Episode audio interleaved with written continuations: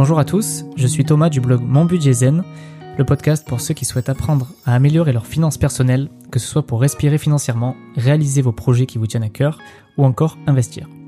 Je vous partage dans ces podcasts des méthodes et astuces de manière simple et concise, sans jargon financier. Je précise aussi que je suis indépendant de tout ce qui est banque, assurance ou autres services financiers.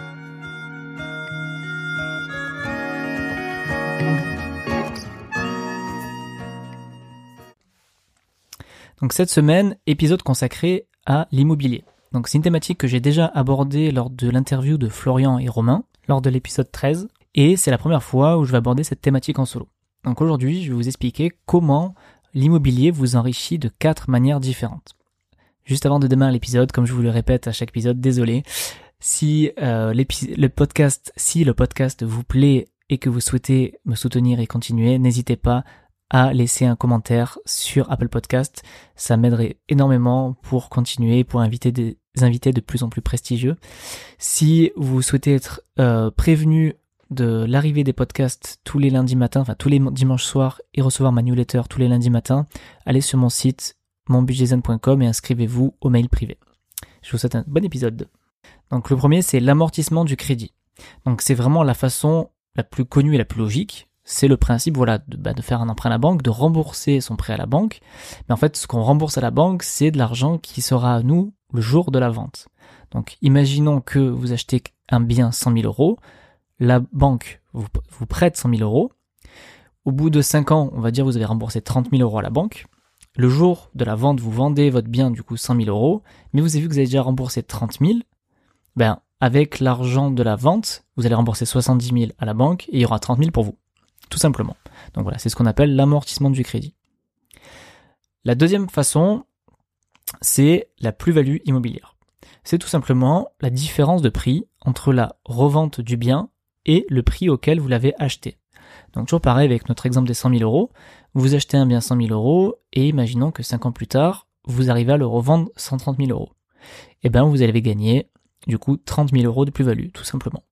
Donc si vous additionnez ça avec la première étape, la première astuce que j'ai donnée, ça vous fait déjà 60 000 euros de gagné. Et du coup, pour euh, maximiser ses chances de plus-value sur un appartement, parce que ce n'est pas systématique, un appartement peut perdre de la valeur avec le temps. Donc, comme on, croit souvent à tort que l'immobilier monte tout le temps, mais ça dépend des zones, ça dépend de beaucoup beaucoup de choses, ça dépend du marché, de l'emplacement du bien, tout ça. Pour maximiser vos chances de plus-value, il y a quelques petites astuces. Par exemple, bah, choisir un bon emplacement ou un quartier qui qui est en train de changer, qui va accueillir de nouvelles infrastructures par exemple. Une autre astuce c'est de faire des travaux pour améliorer votre bien. Donc vous achetez un bien qui est un peu pourri, vous refaites des beaux travaux dedans. Même si les travaux ont un certain coût, ben ce que vous allez pouvoir en dégager par rapport au fait de l'avoir embelli, en général, la plus-value tirée, elle, elle, est supérieure aux travaux que vous avez payés. Ou alors une autre astuce pour faire de la plus-value, c'est tout simplement le garder suffisamment longtemps et sur le très long terme, en général, l'immobilier monte malgré la zone, mais voilà, en général, sur 20 ou 30 ans, vous avez quand même beaucoup plus de chances de faire une plus-value qu'une moins-value. La troisième façon de s'enrichir avec l'immobilier, c'est ce qu'on appelle le cash flow. Donc le cash flow, qu'est-ce que c'est? Ça va être la différence qu'il y a entre ce que vous, ce que votre locataire va vous payer et ce que vous, vous aurez en crédit et charge. Donc je détaille avec des chiffres également. Imaginons que vous avez une mensualité de 500 euros, mais que votre loyer est de 800 euros. Donc votre crédit de 500 euros, mais vous avez 50 euros par mois de taxes foncières, vous avez 80 euh, euros par mois de charges de copropriété et plusieurs autres charges. Imaginons que l'ensemble de, donc de la mensualité du crédit plus toutes les autres charges annexes, mais l'intégralité arrive jusqu'à 700 euros par mois. Lycée sur l'année, ça fait 700 euros par mois. Mais que votre locataire vous paye 800 euros par mois. Ça veut dire que après toutes les dépenses liées au bien, vous avez quand même un delta de 100 euros. Et c'est ça qu'on appelle le cash flow positif. Tout simplement. Donc ça veut dire que vous enrichissez tout de suite. Vous n'attendez pas la revente du bien, mais ça veut dire que tous les mois, vous gagnez 100 euros en plus en complément de revenu. En plus évidemment de l'amortissement et de la potentielle plus-value. Donc ça qui est vraiment intéressant avec l'immobilier, c'est ce que la plupart des gens qui parlent d'immobilier sur Internet parlent de ça, de cash flow positif. Et c'est le plus dur à trouver parce que pour avoir du cash flow positif, il faut trouver une bonne affaire. Il faut donc acheter en dessous du prix du marché. Souvent, on va faire des travaux euh, pour acheter moins cher, négocier à la baisse et augmenter le prix du loyer. Après aussi, notre astuce, c'est de prolonger un maximum la durée de crédit, donc pour avoir des mensualités faibles et du coup pour dégager ce fameux cash flow. Donc voilà, ça c'est toutes les petites astuces pour avoir un cash flow positif. La quatrième façon de s'enrichir avec l'immobilier, c'est l'inflation. Ça, du coup, vous n'y pouvez rien, c'est juste euh, la hausse naturelle des prix qui se passe ben voilà, dans nos pays où on a une inflation qui tourne entre 1 et 2% tous les ans. Donc ça veut dire que naturellement, en fait, tout augmente, mais du coup aussi votre bien immobilier. Par contre, votre crédit, celui-là, il augmente pas. Le taux restera pareil et vous devrez toujours les mêmes mensualités.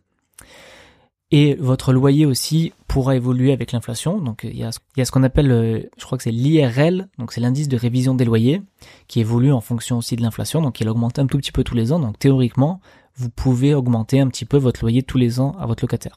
Donc voilà, ça c'est la quatrième façon de s'enrichir avec l'immobilier. Donc c'est l'inflation, donc c'est la chose naturelle. Et la cinquième euh, façon de s'enrichir. Alors c'est une astuce bonus qui est un peu différente, enfin, qui est un peu hors sujet par rapport à l'immobilier, mais c'est ce que j'appelle l'enrichissement personnel, parce qu'en fait, en investissant dans l'immobilier, vous allez apprendre énormément de choses. Vous allez apprendre comment fonctionnent les crédits, vous allez discuter avec un banquier, vous allez passer devant un notaire, vous allez certainement faire des travaux, euh, vous allez avoir apprendre ce que c'est le relationnel avec les locataires, vous allez apprendre à rédiger un bail, vous allez apprendre tellement de choses vous allez aussi rencontrer des gens qui s'intéressent aux mêmes choses que vous. Certainement, vous allez vous rapprocher d'autres gens qui font de l'immobilier, soit dans des groupes Facebook, soit dans des formations, soit vous allez avoir des amis avec qui vous allez partager ça. Et vous allez voir que le fait de se mettre dans cette aventure, vous allez apprendre énormément, énormément de choses sur vous, sur votre façon de penser, et vous allez vous développer, donc euh, vous allez vraiment faire travailler votre développement personnel. Donc voilà, ça c'est l'astuce bonus de quand on investit dans l'immobilier, on s'enrichit soi-même également. Donc voilà, c'était un épisode très court cette semaine, mais voilà, je voulais être efficace. Je voulais vous donner les quatre façons de vous enrichir avec l'immobilier de la façon la plus simple et concise possible. Je vous dis à la semaine prochaine pour un prochain épisode. Donc voilà, le podcast est maintenant terminé. Merci beaucoup d'être resté jusqu'au bout. Euh, j'espère sincèrement que vous avez pu apprendre de nouvelles choses dans, dans cet épisode. Je vous invite à partager, commenter et noter ce podcast. J'offrirai un petit cadeau à ceux qui prendront le temps de le faire. Vous aurez le choix entre un rendez-vous de coaching budgétaire gratuit ou encore un moneybook 5 astuces pour un budget zen. Vous aurez juste à m'écrire à contact.monbudgetzen.com et me le demander. Vous pouvez aussi, si vous le souhaitez, rejoindre le groupe privé Facebook Gestion budgétaire zen et entraide. Et si vous le souhaitez, télécharger mon tableau de gestion budgétaire sur mon site internet. Je vous dis à très bientôt pour un prochain épisode. Au revoir.